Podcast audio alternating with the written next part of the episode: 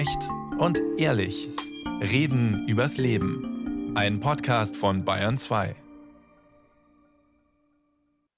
Frau Bausewein, was ging Ihnen durch den Kopf, als das Parlament gestern Vormittag beide Gesetzentwürfe zur Regelung der Suizidbeihilfe mehrheitlich abgelehnt hat?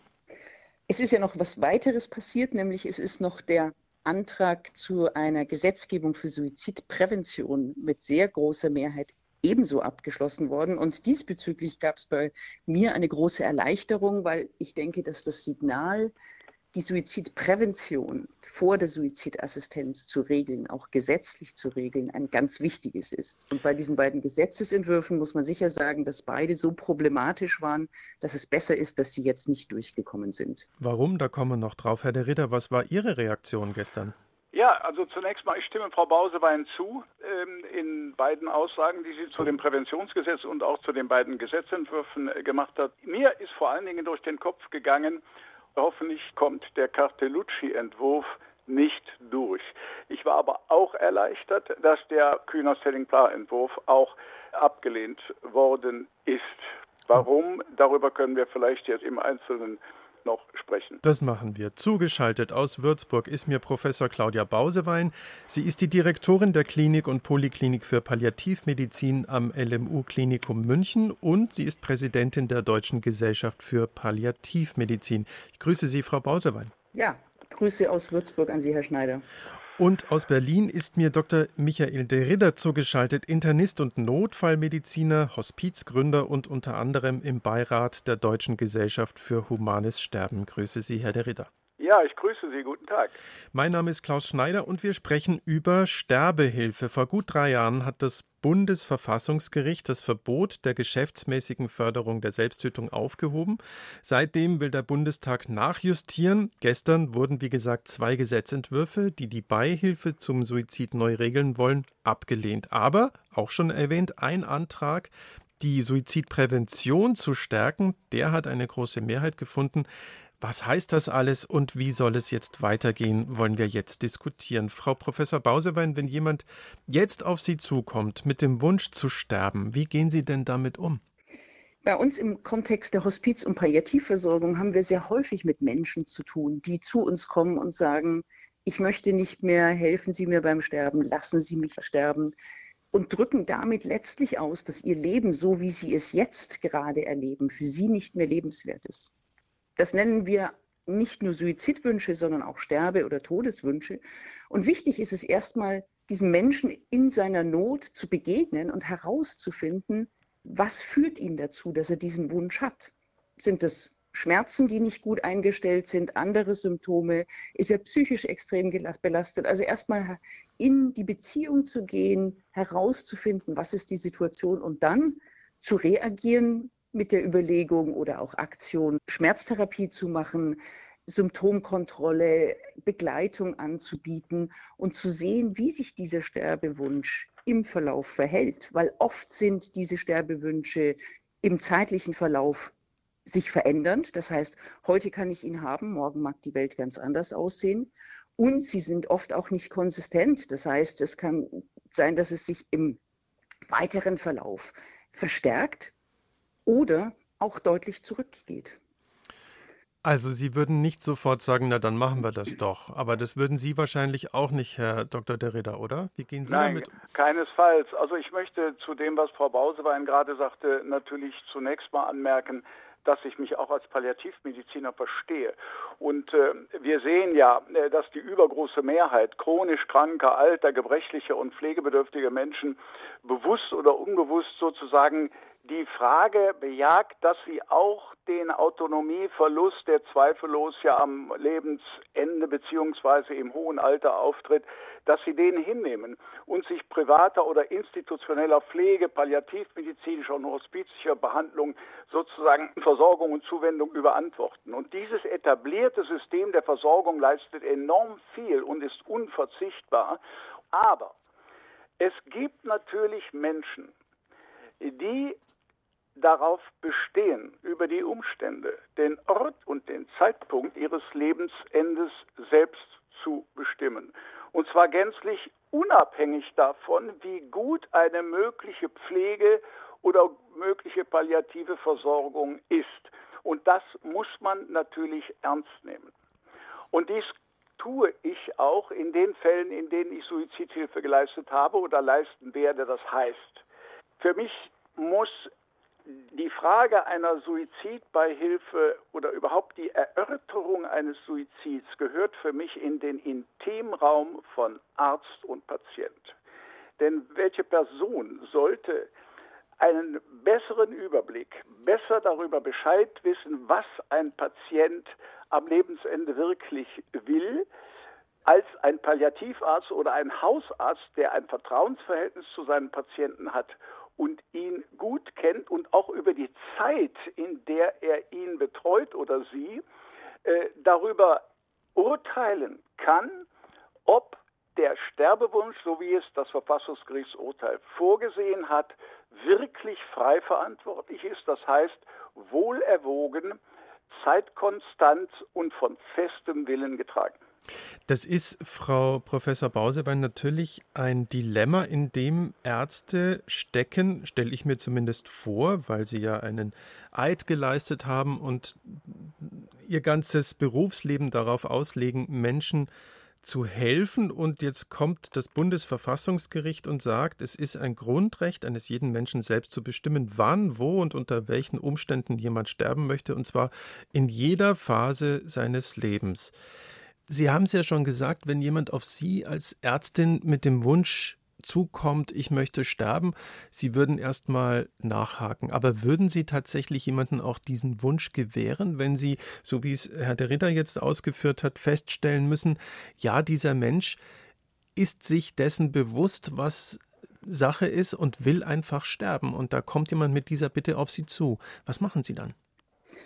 Also Herr de Ritter hat vollkommen recht, dass es natürlich Situationen geben kann, dass bei bester Hospiz- und Palliativversorgung, bei Umsorgung, bei Symptomkontrolle Menschen, und ich kenne auch solche Menschen, die dann trotzdem sagen, ich möchte so nicht mehr leben und das ist meine autonome Entscheidung.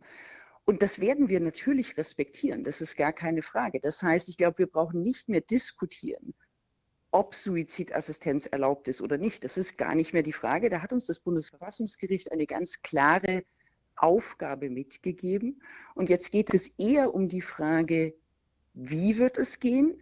Und ich glaube, wir sollten alles tun, um zu vermeiden, dass eben Menschen aus Gründen einen assistierten Suizid begehen, die behebbar und veränderbar sind. Und dann wird diese Gruppe, die Herr de Ritter schon genannt hat, bleiben. Und diese Verfahrensfrage ist ja jetzt auf dem Prüfstand. Und wir haben gesehen, dass die Gesetzesentwürfe so nicht umsetzbar sind oder keine Akzeptanz zum Glück finden, weil, und da hat Herr de Ritter vollkommen recht, es wird vieles tatsächlich im Beziehungsgeschehen zwischen Arzt und Patient oder Patientin bleiben. Und dann wird es auch die Gewissensentscheidung eines einzelnen Arztes oder einer Ärztin sein, ob sie diesen Schritt dann der Durchführung der Suizidassistenz mitgehen. Und das Bundesverfassungsgericht sagt ja auch sehr klar, es kann niemand, auch kein Arzt und keine Ärztin, verpflichtet werden, dieses zu tun. Das heißt, das wird dann eine Frage der Beziehung sein, der persönlichen Entscheidung, ob ein Arzt oder eine Ärztin tatsächlich auch eine Suizidassistenz anbieten würde, so wie Herr de Ritter gesagt hat, er hat das für sich so entschieden, er hat es gemacht, wird es auch weiter so machen. Kenne ich viele Ärztinnen und Ärzte, die sagen, ich kann diesen Schritt nicht mitgehen. Aber ich glaube, wir sollten weder den Patienten oder die Patientin noch den Arzt oder die Ärztin beurteilen, sondern eben dann Möglichkeiten schaffen, dass diese Menschen den Weg gehen können, den sie auch möchten. Aber ich glaube, wir müssen uns Gedanken machen über, was sind denn Qualifikationen, die so ein Arzt haben mhm. sollte. Also zum Beispiel steht ja in dem Helling Pla, ähm, Gesetzesentwurf drin, jeder Arzt, jede Ärztin kann das machen. Es muss kein Facharzt sein, er muss streng genommen nicht mal Erfahrung haben. Es könnte also ein junger Kollege, der gerade seine Approbation bekommen hat, nach diesem Vorschlag, der jetzt abgelehnt wurde, hätte dann eine Suizidassistenz anbieten können. Und wir sagen ganz klar, es braucht Ausbildung im Umgang mit Sterbewünschen und wir werden wahrscheinlich auch festlegen müssen, welche Qualifikationen, welche Voraussetzungen bis zu der Frage vielleicht, auch für Kolleginnen und Kollegen, die sich entscheiden, eine Suizidassistenz zu leisten, wie sie es machen sollen. Bevor wir jetzt total einsteigen in ja. diese Frage, was bräuchte es, würde ich gern noch mal kurz gucken auf die Jetzt-Situation. Sie haben beide schon gesagt, Sie sind erleichtert, dass die beiden Gesetzentwürfe nicht durchgegangen sind. Für alle, die sich das so laienhaft angucken, heißt das, dann haben wir jetzt ja gar keine Regelung. Oder was bedeutet ja. das jetzt? Also ich würde auch gerne was zu sagen wollen, weil wir, äh, wer jetzt glaubt, wir befinden uns praktisch nach dieser Nichtentscheidung sozusagen in einem rechtsfreien Raum, der irrt natürlich gewaltig. Denn wir haben richtig. eine ausreichende Gesetzeslage. Wir haben die Strafrechtsparagraphen 211, 212, 216, 222, die sozusagen das gesamte Feld der Suizidbeihilfe umstellen. Und natürlich jeder Arzt muss natürlich äh, diesem Gedanken, dass die Freiverantwortlichkeit unbedingt zu prüfen und zu dokumentieren ist, dem muss er natürlich nachgeben. Und zu dem, was Sie sagten, Frau Bausewein, dass hier äh, sozusagen ja überhaupt keine Voraussetzungen bestehen auf Seiten der Ärzteschaft, welche Qualifikation etc.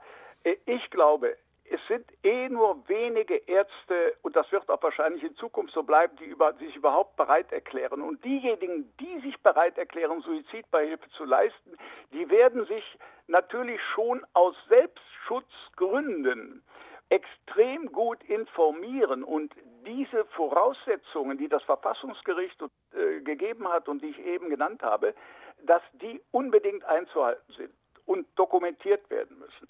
Ich habe da ein ganz bestimmtes Prozedere. Der Patient muss diesen Willen niederlegen, selber persönlich. Der Arzt muss das bescheinigen, die Freiverantwortlichkeit. Und er muss, und das finde ich ganz wichtig, im Zweifel muss der Arzt eine Zweitmeinung und sei es eine psychiatrische Zweitmeinung hinzuziehen, um sozusagen äh, wirklich sicher zu sein, hier ist ein zweiter Kollege oder Kollegin, die die Freiverantwortlichkeit bescheinigt.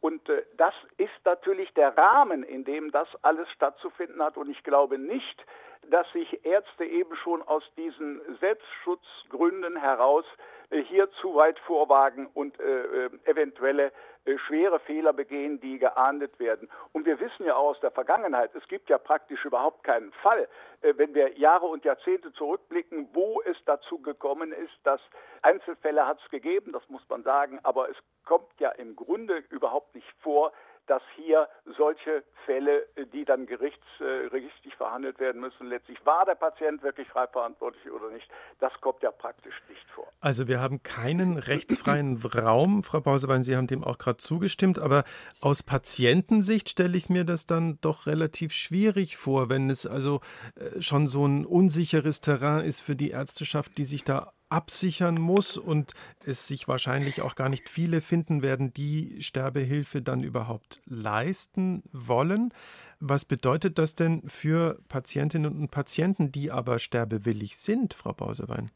Ich würde gerne auch noch mal zwei Sachen dazu sagen. Mhm. Das eine ist, dass Menschen, die ein, jetzt eine juristische Regelung, ein Gesetz fordern, aus meiner Sicht zu wenig verstehen, dass wir in Deutschland die liberalste Regelung wahrscheinlich weltweit haben und dass ja. jedes Gesetz eine Einschränkung wäre. Mhm. Also das Gesetz macht es nicht besser, sondern es würde strikter machen.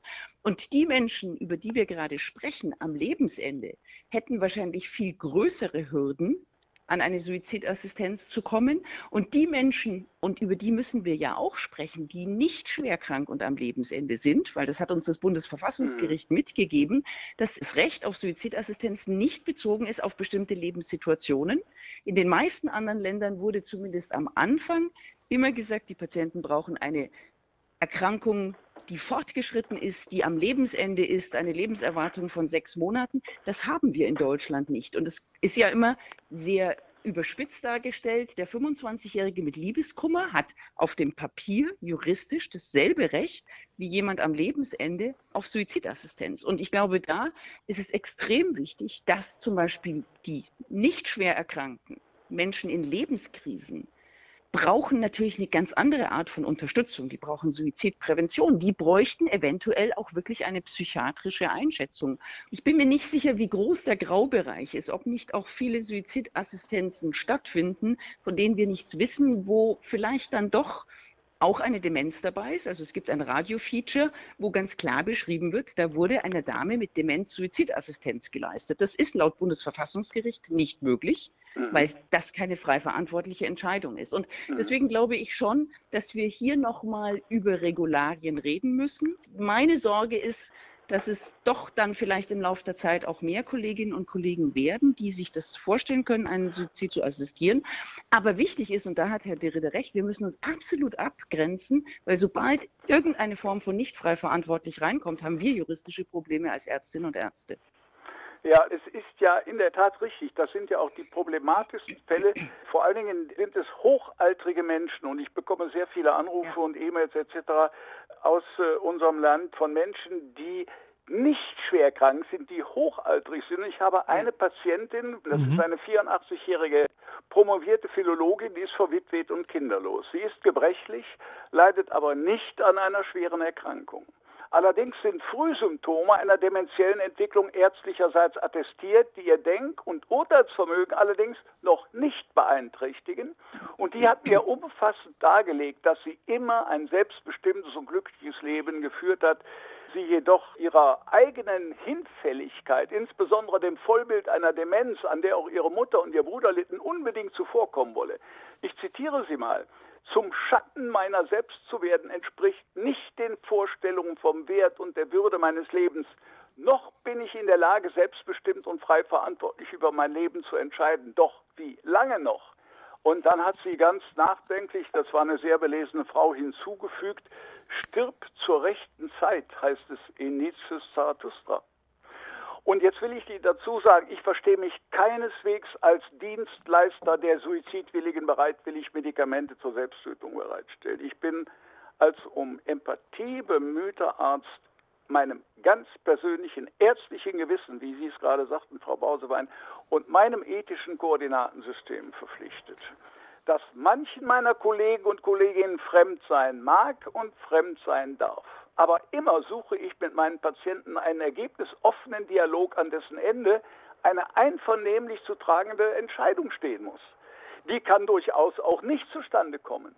Suizidhilfe muss für mich plausibel und nachvollziehbar sein. Gerade dann, wenn der Sterbeprozess, wie in dem Falle dieser alten Dame, die ich gerade geschildert habe, wenn der Sterbeprozess nicht absehbar ist. Es geht ja um eine unwiderrufliche Entscheidung, die Zeit braucht und reifen muss.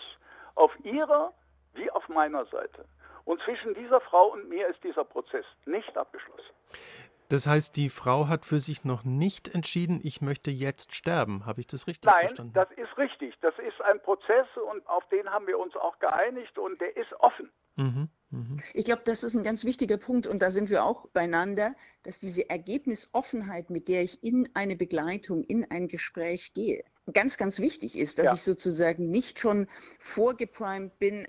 Unser Geschäftsführer hat gestern ein Beispiel gesagt, dass im Bereich der Hospiz- und Palliativversorgung von 100 Patientinnen vielleicht ganz am Schluss ein oder zwei rauskommen, die tatsächlich auch dann eine Suizidassistenz in Anspruch nehmen würden in Klammern, wer das dann durchführt, ist nochmal eine andere Frage.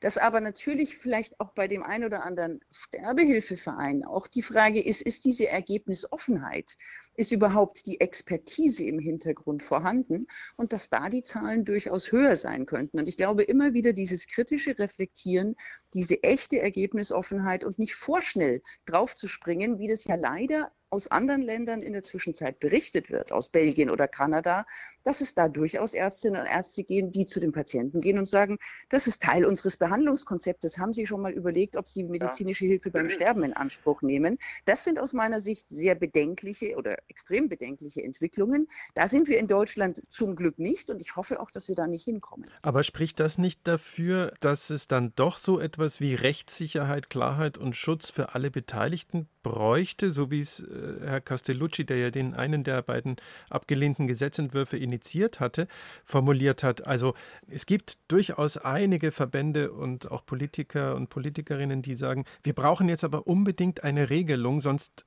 ufert das aus. So hört sich zumindest an für mich. Also es ist ja so, Herr Schneider, das Beispiel, was Frau Bausewein gerade angeführt hat, dass hier Patienten ärztlicherseits oder ich sage mal von Seiten des Gesundheitssystems unter Druck gesetzt werden, das ist ja sozusagen auch bei uns natürlich untersagt, weil eine irgendwie geartete Zwangs- oder Drucksituation, die ja in der Regel dann Angehörigen unterstellt wird, dass das natürlich nicht sein darf. Noch weniger natürlich ärztlicherseits. Das ist ja unfassbar. Ich wüsste gar nicht, was das für Konsequenzen hätte, wenn ein Arzt oder eine Ärztin hingehen würde und sagen würde, also liebe Frau S., haben Sie schon mal über Suizidassistenz nachgedacht? Sie sind doch so alt genug geworden, etc., etc. Also das halte ich hierzulande wirklich für ausgeschlossen. Aber das ist doch eine Befürchtung, die manche durchaus haben. Also so eine Angst ja. davor, ich sag mal, vor einer Normalisierung, dass es irgendwie also, gesellschaftsfähig werden ja. könnte, dass man sich rechtzeitig umbringt, bevor die Demenz zuschlägt. Also da würde ich gerne was zu der Normalisierung sagen, sozusagen auch mal aus ärztlicher Sicht. Was ist normal in der Medizin? Normal ist eine medizinische Behandlung im Allgemeinen dann, wenn sie ärztlicherseits indiziert ist und zugleich das informierte Einverständnis des Patienten vorliegt. So dann gibt es eine gewisse Rangfolge der Behandlungsschritte und die hat sich am Nutzenverhältnis für den Patienten zu orientieren. Für den Fall einer ärztlichen Suizidhilfe heißt das, in ihrem Vorfeld hat der Arzt alle kurativen und palliativen Register zu ziehen. Er hat die Wohlerwogenheit und Beständigkeit des Patientenwillens zu prüfen und schließlich sollte er letzteren, für mich jedenfalls gilt das, nachvollziehen können. Und im Übrigen schon dies schränkt den Kreis derer, die glauben, Suizidhilfe in Anspruch nehmen zu können, massiv ein. Also etwa Menschen, die im Affekt Suizid begehen wollen, die in einer akuten psychischen Krise sind.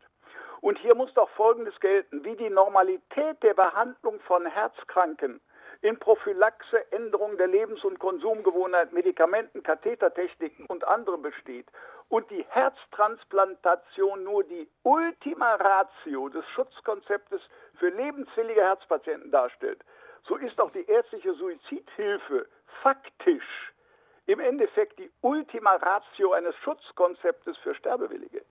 In beiden Fällen wird eine quantitativ verstandene Normalisierung gerade verhindert.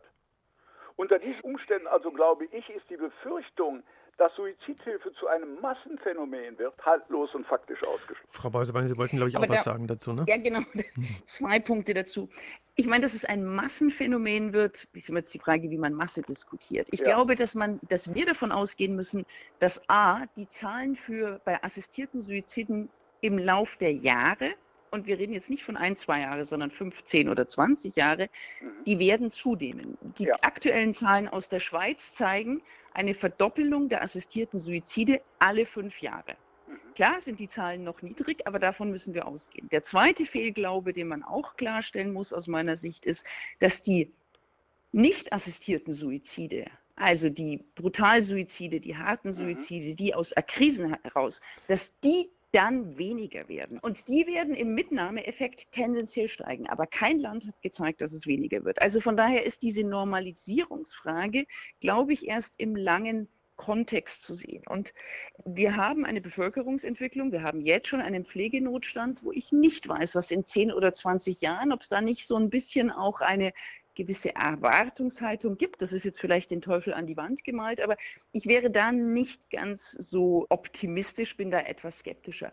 Der zweite Punkt, und da glaube ich, unterscheiden wir uns tatsächlich, ist diese Frage nach der Indikation. Ja, wir haben in der Medizin Therapieziele, Indikationen und Maßnahmen, um diese Therapieziele zu erreichen. Wir haben aber eigentlich nicht das Therapieziel, dass der Mensch tot ist. Und wir haben eigentlich nicht dieses Indikationsdenken, können wir aus meiner Sicht nicht eins zu eins auf die Suizidassistenz übertragen. Es ist nicht eine Indikation, dass ich als Ärztin sage, hier ist jetzt ein assistierter Suizid indiziert. Eigentlich muss man die Indikationsseite wegnehmen. Es ist rein der Patientenwille, der das bestimmt. Ja, also äh, gut, äh, dazu möchte ich Folgendes sagen, Frau Bausewein. Für mich sind Palliativmedizin und Suizidbeihilfe kein Widerspruch. Sie stehen nicht antagonistisch zueinander, sondern sie bilden sozusagen jeweils das Ende eines ganzen Spektrums von Hilfeleistungen. Und das heißt für mich, es kann durchaus meine Aufgabe als Arzt sein, nicht nur Leidenslinderung zu bewirken, wie es die Palliativmedizin ja in unendlich vielen Fällen kann und tut, sondern auch eine Leidensbeendigung herbeizuführen. Das kann wenn ich den Patienten gut und lange kenne und seine Erkrankung, sein Leiden, kann das auch ein Therapieziel in Anführungszeichen sein. Und da würde ich denken, sind wir in der Tat nicht ganz beieinander. Mhm. Ich glaube auch, dass man sie nicht ausspielen darf, nicht sagen entweder oder. Ja, und es ist ja nicht so, dass wir in der Palliativversorgung sagen, wir reden da nicht drüber, das ist ein No-Go. Aber es ist die Ultima Ratio. Es sollte die Ausnahme bleiben und auch nochmal, ob dann Hospiz- und Palliativversorgende als Grundangebot Suizidassistenz mit übernehmen. Da gibt es sehr, sehr unterschiedliche Meinungen. Ja. Ich glaube, ja. es muss eine Einzelfallentscheidung bleiben, eine Ultima Ratio. Und es gehört auch in die persönliche Arzt-Patientin-Beziehung ja. über die Zeit. Und Sie sind sich auch beide einig, so habe ich es jedenfalls rausgehört, dass Sie beide befürworten, dass die Suizidprävention ausgebaut werden soll. Zumindest ist das der Auftrag des Bundestags ja. an die Bundesregierung. Stellt sich die Frage, was muss da ausgebaut werden? Es gibt ja schon sowas wie eine Telefonseelsorge. Ist das alles zu wenig? Was würden Sie sich da wünschen, Sie beide? Bei der Suizidprävention ist zu sagen, wir haben regional, lokal sehr gute Angebote. Aber es gibt eben nicht die zentrale Anlaufstelle, die zentrale Koordinierungsstelle. Und was in der Suizidprävention passiert ist, dass es immer auf Projektbasis ist. Und Projektbasis bedeutet von der Finanzierung, man kriegt Geld für drei oder fünf Jahre und dann ist wieder Schluss. Wir haben keine dauerhaft verankerte und finanzierte Suizidprävention in Deutschland. Und das muss sich deutlich ändern. Ich würde gerne noch da ergänzen wollen, Frau Bausewein, das hat Alena Bix ja gestern in den Tagesthemen, also die Vorsitzende des Deutschen Ethikrates, auch nochmal deutlich gemacht, der dieses Thema natürlich auch enorm wichtig ist und die gesagt hat, wir brauchen sozusagen so etwas wie eine gesamtgesellschaftliche Achtsamkeit gegenüber Menschen, die sich mit Suizidgedanken tragen, jetzt mal ganz unabhängig davon, ob sie äh, schwer erkrankt sind oder nicht. Grundsätzlich muss das im Bewusstsein der Menschen einen Platz haben können. Und man muss das berücksichtigen, wenn man mit Menschen zusammen ist, wie geht es ihm? Und muss ich möglicherweise irgendwie eine Art der Hilfeleistung selbst sogar erbringen. Und wir brauchen auch zum Beispiel in der Planung von Häusern auch gewisse Vorsichtsmaßnahmen, dass Suizide auch, ich sag mal, rein technisch gesehen nicht so leicht umsetzbar sind, wie das in weiten Teilen eben unseres Landes heute noch der Fall ist richtig, die Verhinderung des Zugangs zu Suizidmöglichkeiten ja. wird Suizide reduzieren. Das geht bis ins Baurecht rein. Ja. Ich würde aber tatsächlich am Schluss noch was reinbringen. Ich glaube, das ist, wird Sie jetzt nicht überraschen. Suizidprävention ist auch Hospiz- und Palliativversorgung. Und wir haben ein großes Problem in Deutschland, nämlich, dass wir da keine Zugangsgerechtigkeit haben. Wenn Sie eine Krebserkrankung haben, dann ist es in der Zwischenzeit außer Frage, dass man Hospiz- und Palliativversorgung bekommt. Wenn Sie mhm. eine chronische Herz- oder Lungenerkrankung haben, ist es viel schwieriger, an entsprechende Stellen zu kommen, dass die Krankenkassen das finanzieren. Und ich glaube, wir müssen auch hier suizidpräventiv denken und die Zugangsgerechtigkeit in der Hospiz- und Palliativversorgung deutlich verbessern, damit wir dann bei den extremen Ausnahmen rauskommen können. Ich glaube, dass wir hier noch viele Hausaufgaben haben und auch wir in der Medizin haben Hausaufgaben, weil die Übertherapie am Lebensende und die Angst ja. vor der Übertherapie ja. die Menschen in den assistierten Suizid eher drängt oder sozusagen, bevor ich an Schläuchen sterbe, mache ich lieber einen assistierten hm. Suizid. Und ich glaube, dass wir in der Medizin große Hausaufgaben diesbezüglich haben. Und im Sinne ja. einer gesellschaftlichen Achtsamkeit ist es ja auch ein kleiner Beitrag, wenn wir eine Sendung wie diese zu diesem Thema machen.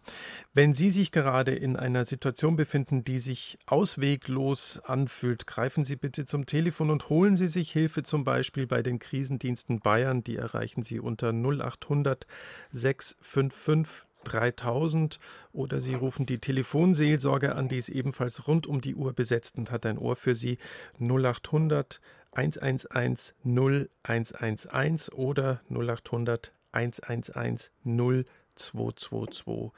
Professor Claudia Bausewein und Dr. Michael de Ritter, haben Sie beide vielen Dank für dieses Gespräch. Ja, ich danke Ihnen. Ich danke ebenso.